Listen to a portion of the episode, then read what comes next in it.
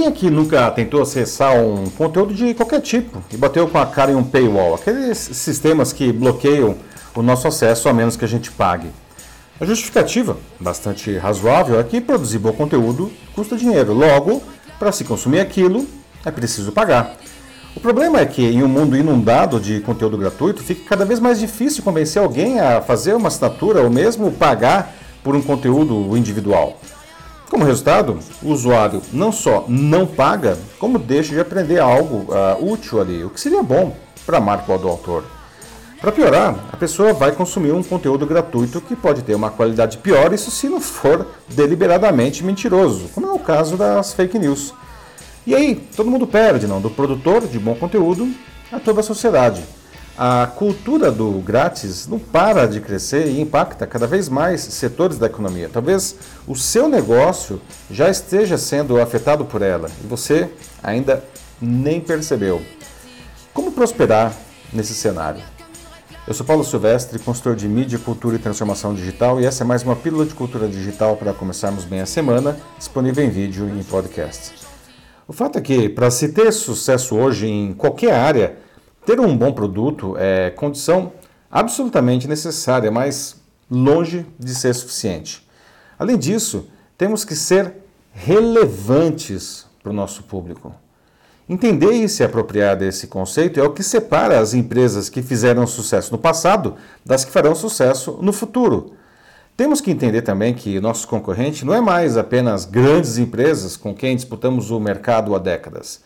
Pode ser um novo entrante com ideias inovadoras e uso criativo da tecnologia, e até um adolescente em seu quarto que cria algo incrível e que chama a atenção do nosso público. Por isso, temos que usar todos os recursos disponíveis para facilitar o acesso ao nosso produto, que possivelmente implicará em mudanças severas em nosso modelo de negócios e até como vemos o que fazemos. Por exemplo, estou assistindo agora a série mais falada do momento, Emily in Paris, né, que estreou na Netflix no dia 2 de outubro. Apesar de estar carregada de clichês e de estereótipos que, aliás, enfureceram os franceses, a história descompromissada pode ensinar algumas coisas interessantes de marketing. Veja só, em um dos episódios, a CEO de uma fabricante de cosméticos explica que não trabalha mais com agências de publicidade, apenas com influenciadores digitais. Ela pinta as agências como dinossauros em extinção, né, por serem caras e ineficientes. O que não quer dizer que qualquer influenciador seja bom. É preciso separar o joio do trigo, pensando os bons profissionais daqueles que trabalham em troca de batom e não trazem bons resultados para a marca. Quer dizer então que as agências estão condenadas? E não, claro que não. Né? Quer dizer, ah, as que estiverem dispostas a se modernizar alçarão novos voos, né? As que continuarem fazendo o trabalho como sempre fizeram, realmente se tornaram dinossauros e nada fará com que sobrevivam a médio prazo. Eu estava falando agora há pouco né, do, dos paywalls. Não? Apesar de eles funcionarem bem para raríssimos casos, como o New York Times, né, eu sempre os considerei uma aberração desde que se popularizaram há uma década. Na prática, com eles, os veículos de comunicação mandam o seu público embora, já que a maioria simplesmente não vai pagar pelo conteúdo. E assim a empresa perde duas vezes, porque não só não consegue monetizar a sua produção, e ainda se torna cada vez menos relevante para a sociedade. E ninguém paga por algo que não seja relevante para a sua vida. Mas a sociedade também perde porque as pessoas começam a consumir conteúdos de qualidade cada vez mais duvidosa. Não? Isso quando não são a mais completa porcaria. E esse é o terreno fértil para o florescimento das fake news. E isso é tão verdade que o crescimento explosivo desse lixo que nos é entregue sem nenhuma restrição, de graça, e usando eficientemente os meios digitais, resultou nessa polarização extrema e irracional que está destruindo a sociedade. As empresas de comunicação têm, portanto, além dos concorrentes que citei há pouco, mais um, talvez o mais agressivo e mais perigoso de todos: a mentira. Afinal, os fatos, a verdade, podem ser às vezes monótonos, não? E ainda se pede que as pessoas paguem por eles. Já a mentira, a versão enviesada, é sempre suculenta e gratuita. Mas também não se pode trabalhar de graça, claro, né? e produzir um bom conteúdo custa muito dinheiro sim. Como resolver então essa aparente contradição? Certamente não é insistindo em modelos de negócios moribundos, como binômio, assinatura e publicidade. Também não adianta jogar a culpa no público, dizendo que as pessoas não leem mais ou que não pagam mais por conteúdo. Né? Isso é conversa de quem não quer fazer as mudanças necessárias, não quer sair da sua zona de conforto. Talvez elas só não paguem pelo seu conteúdo, não? ou mais precisamente, pela maneira como você quer cobrar por ele. Nunca consumimos tanto conteúdo, como música, vídeo, jornalismo, não?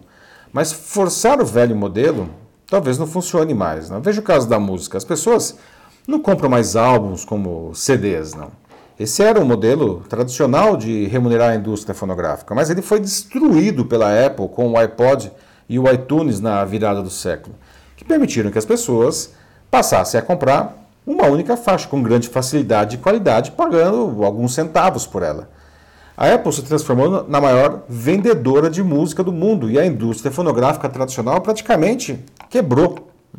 E veja só, esse modelo também já não funciona mais. Né? Hoje, o modelo vencedor é o do Spotify, em que as pessoas podem ouvir músicas de maneira ilimitada e de graça.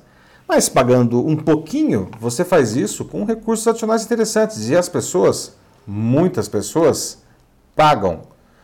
E os artistas, como que ganham dinheiro? Estar nessas plataformas lhes rende muito pouco, não? mas é essencial para se manterem relevantes junto ao seu público. Daí, eles ganham dinheiro, muito dinheiro, arrastando multidões para os shows.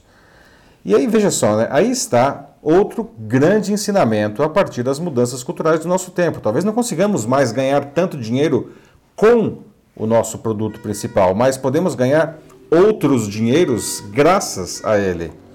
Os músicos, nesse exemplo, não ganham quase nada vendendo a música, mas podem ganhar muito graças a ela em seus shows. Faça uma autoanálise. Isso pode estar acontecendo agora no seu negócio. Nessa hora, o ego pode estar aí gritando de dor, não?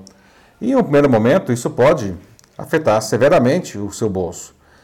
Mas é a verdade dos fatos, tá? Aceite isso para colocar a mudança para trabalhar a seu favor e não contra você. Já que falamos tanto de empresas de comunicação, veja um exemplo recente da área. Há duas semanas, a CNN Brasil anunciou uma nova unidade de negócios que organizará eventos corporativos para quem estiver disposto a pagar algo que já existe na matriz americana, aliás. Né? Além da força da marca e da experiência nisso, a empresa também oferece diferenciais como uma ótima promoção do acontecimento e o que é mais interessante, seus profissionais, alguns deles sendo grandes estrelas do jornalismo nacional, são escalados para trabalhar no evento. Cobrar por isso só é possível porque eles se mantêm relevantes junto a seu público pela qualidade do seu produto e por ele chegar fácil às pessoas. Vivemos em um mundo em que tudo está pulverizado, ninguém mais consegue ter amplo domínio sobre coisa alguma. Não dá para trabalhar de graça, né? jamais ia sugerir isso, mas a gente tem que aprender a ganhar dinheiro de outras formas, além das óbvias, das tradicionais. E nos mantermos relevantes ao nosso público é absolutamente essencial para vencermos nessa realidade atual. Não adianta mais o que achamos sobre as nossas entregas, e sim o que o público acha. Se você confiar apenas no que gostaria que fosse verdade e não atender o que as pessoas acham relevante, vai acabar sendo chutado para fora do mercado. É isso aí, meus amigos. Então, você sabe se ainda é relevante para o seu público? Está com dificuldade para se manter no alto da montanha com tantos concorrentes à sua volta? Se precisar de ajuda em qualquer dessas coisas, é só me chamar, manda uma mensagem aqui para mim que vai ser um prazer a gente conversar. Eu sou Paulo Silvestre, consultor de mídia, cultura e transformação digital. Um fraternal abraço. Tchau.